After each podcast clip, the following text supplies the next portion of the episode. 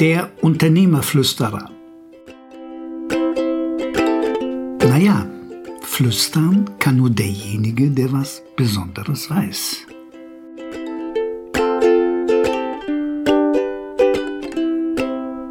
Heute habe ich ein leicht provokatives Thema. Frauen sind die besseren Chefs.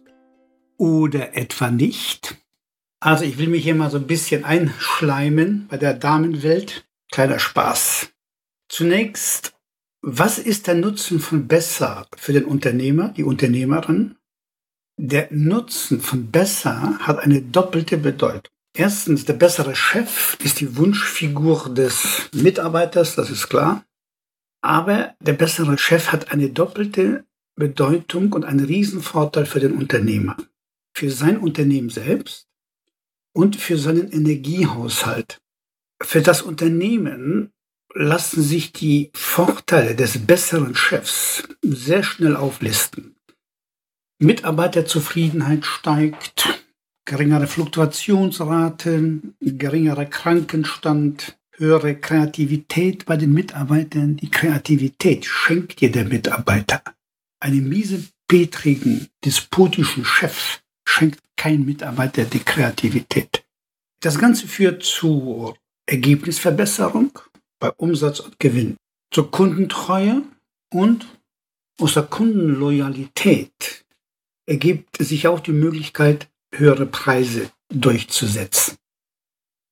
Was brauche ich, um ein besserer Chef zu werden?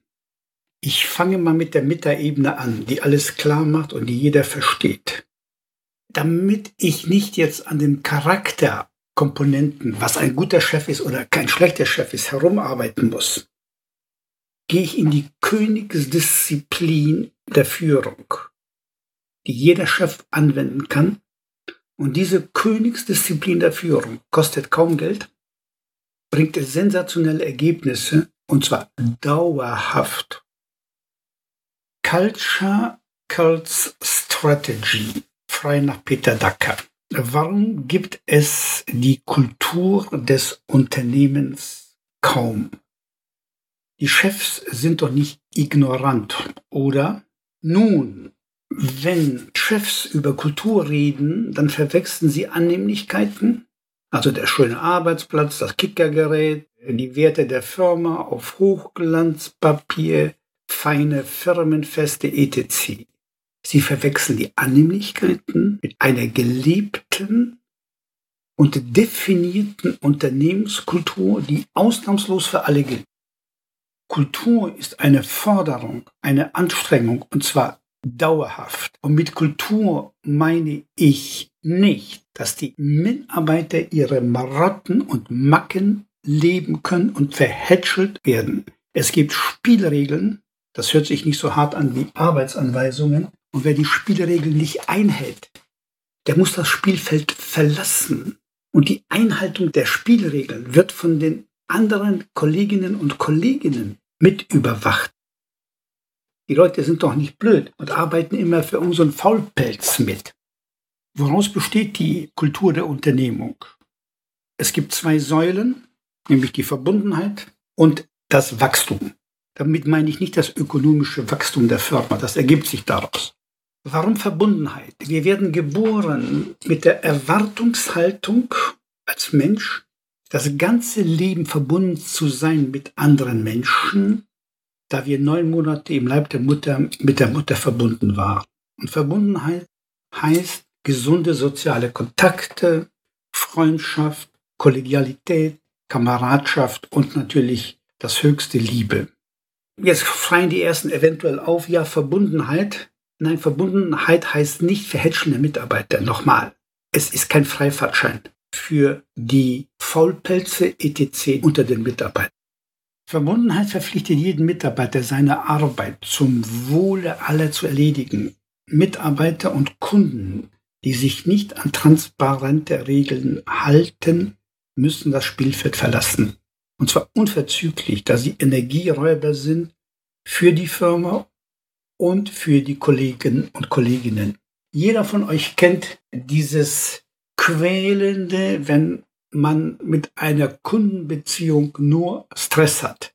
Das sind Energieräuber, solche Kunden. Wenn du mal genau rechnest, was die alles veranstalten, also die haben nicht einen Beitrag zu deinem Umsatz und zu deinem Gewinn, der dich vor Begeisterung jubeln lässt. Das zweite Kriterium, die zweite Säule für die Kultur der Unternehmung ist das Wachstum. Wir werden geboren mit der Erwartungshaltung, dass wir das ganze Leben persönlich und beruflich wachsen können, weil wir neun Monate im Mutterleib aus einer winzigen Eizelle gewachsen sind. Ergo, jeder Mensch ist leistungsbereit und zwar dauerhaft und immer und ohne die üblichen finanziellen Belohnungen. Der Mensch muss sich entwickeln dürfen, er muss gewürdigt werden als Mitarbeiter, er muss als Mitarbeiter und Mensch behandelt werden und der Chef muss ihm die Rahmenbedingungen dazu schaffen. Also der Mitarbeiter muss mitbringen die Leistungsbereitschaft, den Willen zu leisten und er muss fähig sein zu leisten. Die Rahmenbedingungen, damit er die Leistung erbringen kann, muss das Unternehmen schaffen. Nochmal, Mitarbeiter wollen Respekt gewürdigt werden, transparente Regeln, Gerechtigkeit und Entwicklungschancen. Und dann schenkt der Mitarbeiter dir auch die Kreativität, denn die kannst du nicht einfordern.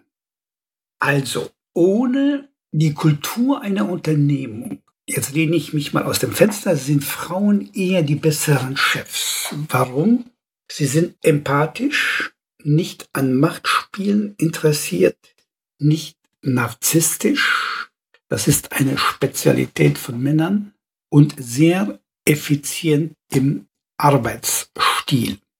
Jetzt kannst du dir überlegen, ob du ein besserer Chef bist oder werden möchtest, denn du kannst das hier ablesen an den Kriterien, die ich definiert habe. Krankenstand, Fluktuationsrate, Zufriedenheit der Mitarbeiter, Ergebnisverbesserung und so weiter. Der bessere Chef hat auch eine Auswirkung und damit die Unternehmenskultur auf den Kunden, nämlich Kundenloyalität, die Kooperationsbereitschaft, mit dir als Lieferant zusammenzuarbeiten und Sachen zu verbessern und dann wird er auch höhere Preise akzeptieren. Zum Abschluss einen wundervollen französischen Ausdruck, den man sehr schlecht übersetzen kann, Tonderes. Nur derjenige, der weich und damit auch so ein bisschen zärtlich als Mensch mit sich selber umgeht, der ist erst ein vollwertiger ganzer Mensch. Er geht nämlich dann auch weich und zärtlich mit anderen um. Mit Menschen in seinem sozialen Umfeld, mit den Mitarbeitern, mit Kunden und mit Zulieferern.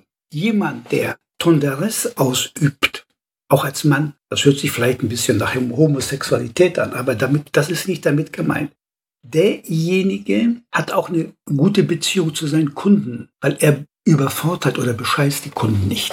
Also, Fazit, Frauen sind dann die besseren Chefs. Es sei, Männer arbeiten in einer anständigen Kultur des Unternehmens. Bitte lasse uns deine Gedanken zu diesem Podcast wissen. Wenn du das Thema vertiefen möchtest, in einem Gespräch mit mir, mache bitte einen Termin Telefonnummer und Mailadresse auf unternehmer-flüsterer.ch.